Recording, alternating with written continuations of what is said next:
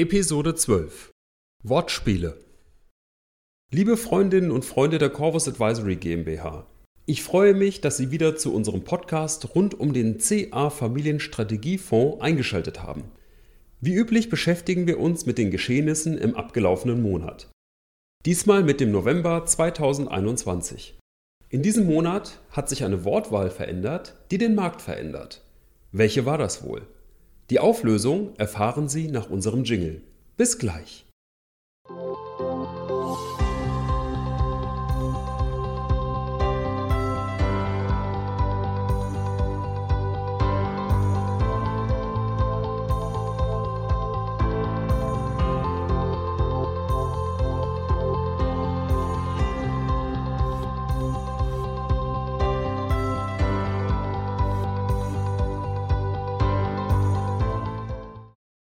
In der auf die November-Sitzung der FED folgenden Pressekonferenz erklärte der US-Zentralbankpräsident Jerome Powell, dass er die stark gestiegene Inflation nur nicht mehr als übergangsweise, also transitory betrachte. Ups, sollten wir uns als Corvus Advisory da entgegen Folge 3 ein Gespenst geht um geirrt haben? Nun ja, vielleicht ergibt es Sinn, die Situation neu zu betrachten. Auf einer Jahr-zu-Jahr-Vergleichsbasis haben wir sicher eine der höchsten Inflationsraten seit Jahren. Dies liegt aber nicht zuletzt daran, dass die Ausgangsbasis in 2020 durch den Covid-19-Schock sehr niedrig war, weil die Weltwirtschaft fast zum Erliegen gekommen war. Hinzu kommt, dass das Geld, welches die Menschen in den entwickelten Volkswirtschaften und insbesondere in den USA über staatliche Hilfen ausgezahlt bekommen haben, ausgegeben werden will. Im Rahmen der Wiedereröffnung der Wirtschaft ist pandemiebedingt die Nachfrage nach Gütern deutlich höher als die Nachfrage nach Dienstleistungen. Frei nach dem Motto, wenn ich nicht in den Urlaub reisen kann, dann kaufe ich halt neue Möbel oder ähnliches. Viele der bestellten Güter des täglichen Lebens werden in Asien hergestellt und müssen verschifft werden. Da Covid-19 aber auch dort wütet und die Virusausbrüche in Häfen in Asien oftmals zur Schließung eines ganzen Containerterminals führen, sind die globalen Lieferketten gestört. Dementsprechend steigen die Frachtraten und es kommt zu Warenengpässen, was die Preise treibt. Ein weiterer Faktor sind die Energiepreise und hier besonders der Gaspreis, welcher seit dem Spätsommer durch die Decke gegangen ist.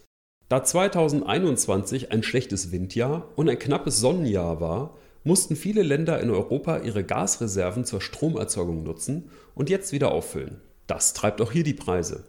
Einige kleinere Stromanbieter mussten sich so ungünstig an den Energiemärkten refinanzieren, dass sie pleite gegangen sind. Prominentes Beispiel ist hier sicher der deutsche Anbieter Stromio. All diese Effekte sind wahrscheinlich übergangsweise in einem sich verändernden und stark wachsenden Wirtschaftsumfeld. Aber es gibt einen Faktor, der nur schwer vorherzusehen war, der sich stark verändernde US-Arbeitsmarkt. Die Partizipationsrate am US-Arbeitsmarkt ist noch nicht wieder auf dem Vor-Covid-Niveau. Dies bedeutet, dass sich aktuell weniger Menschen arbeitssuchend gemeldet haben, als statistisch arbeitsfähig sind im Verhältnis zum Zeitpunkt vor der Pandemie. Es wird vermutet, dass viele der sogenannten Babyboomer-Generation, also die Jahrgänge 1946 bis 1964, die erst in ein bis zwei Jahren in den Ruhestand gegangen wären, im Zuge der Pandemie mit den staatlichen Hilfen ihren Renteneintritt einfach vorgezogen haben. Gleichzeitig erhöht sich die Lust der Menschen auf einen Jobwechsel. Die sogenannte Beverage Curve, die das Verhältnis zwischen neu geschaffenen Stellen und Arbeitslosenrate misst, zeigt im November 2021 mit Abstand die höchste Stelleneröffnungsrate bei gleichzeitig fast niedrigster Arbeitslosigkeit über alle gemessenen Zeiträume. Die Folge ist fast unweigerlich eine Lohnpreisspirale. Jetzt haben wir einen Grund für dauerhaft höhere Inflationswerte. Wie hoch die Inflation sein wird, ist schwer vorherzusagen. Unstreitig ist jedoch, dass die Fed mit der Beendigung ihres Anleiheankaufprogramms Zinserhöhungen und wahrscheinlich auch mit der Schrumpfung der Zentralbankbilanz reagieren wird oder gar muss. Und was bedeutet das alles für den CA Familienstrategiefonds, werden Sie fragen? Steigende Zinsen verändern die Investitionslandschaft signifikant, da der höhere Zins die langfristige Bewertung eines Unternehmens, dessen Gewinne in der Zukunft liegen, nach unten korrigiert. Bestes Beispiel sind wachsende Technologieunternehmen.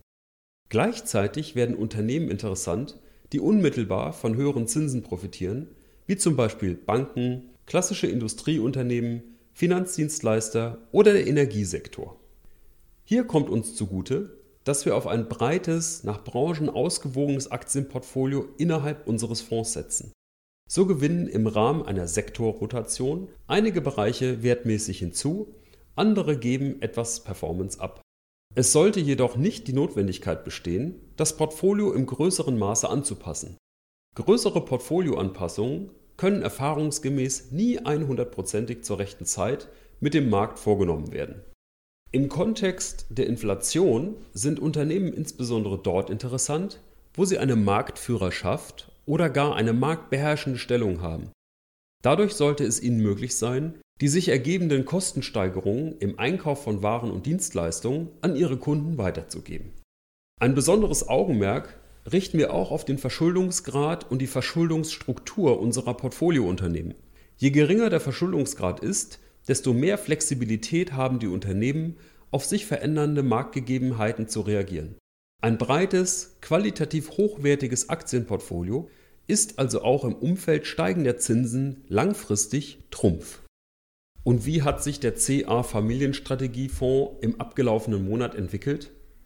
Nach den Höchstkursen zur Monatsmitte des Novembers mussten die weltweiten Aktienmärkte, allen voran der DAX, eine deutliche Korrektur einhergehend mit einem signifikant höheren Volatilitätsniveau hinnehmen. Innerhalb weniger Tage hat der deutsche Aktienindex dabei über 1000 Punkte verloren und notierte zum Monatsende auf dem Stand von Ende März.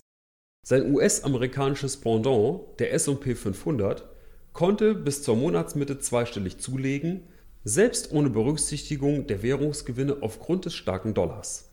Grund und Auslöser für die Korrektur war die Entdeckung einer neuen Virusmutation, deren Oberflächenstruktur so stark vom ursprünglichen Virus und der Delta-Variante abweicht, dass Wissenschaftler nach derzeitigem Kenntnisstand davon ausgehen, dass die vorhandenen Impfstoffe einen nur unzureichenden Schutz bieten könnten.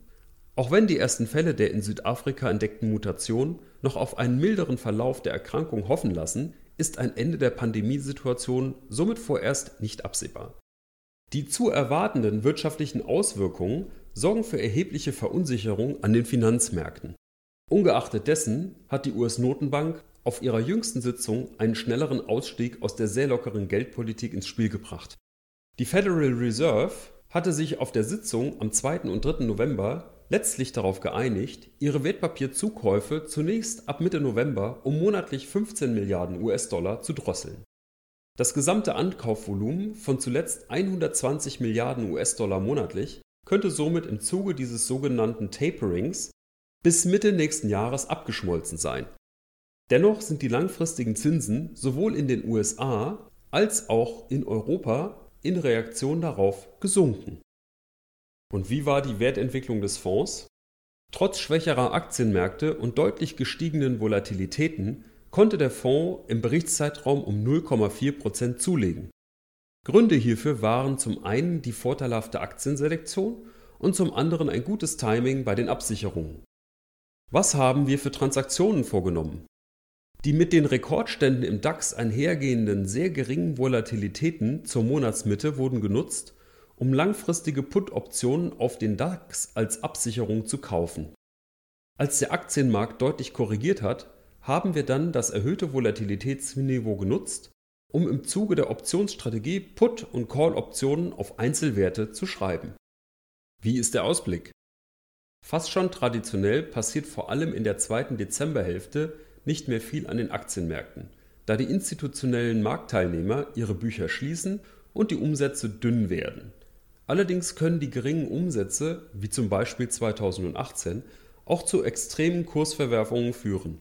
Das weiterhin höhere Volatilitätsniveau in Verbindung mit den jüngsten Verwerfungen am Kryptowährungsmarkt und den Unsicherheiten rund um die neue Corona-Variante könnten als Anhaltspunkte dienen, dass das Jahresende nicht unbedingt ruhig werden muss.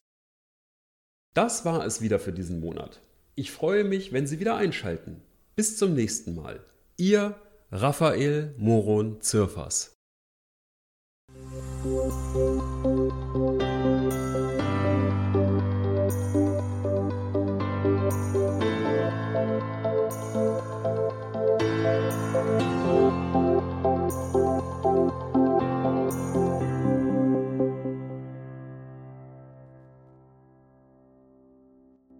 Es folgt der Disclaimer.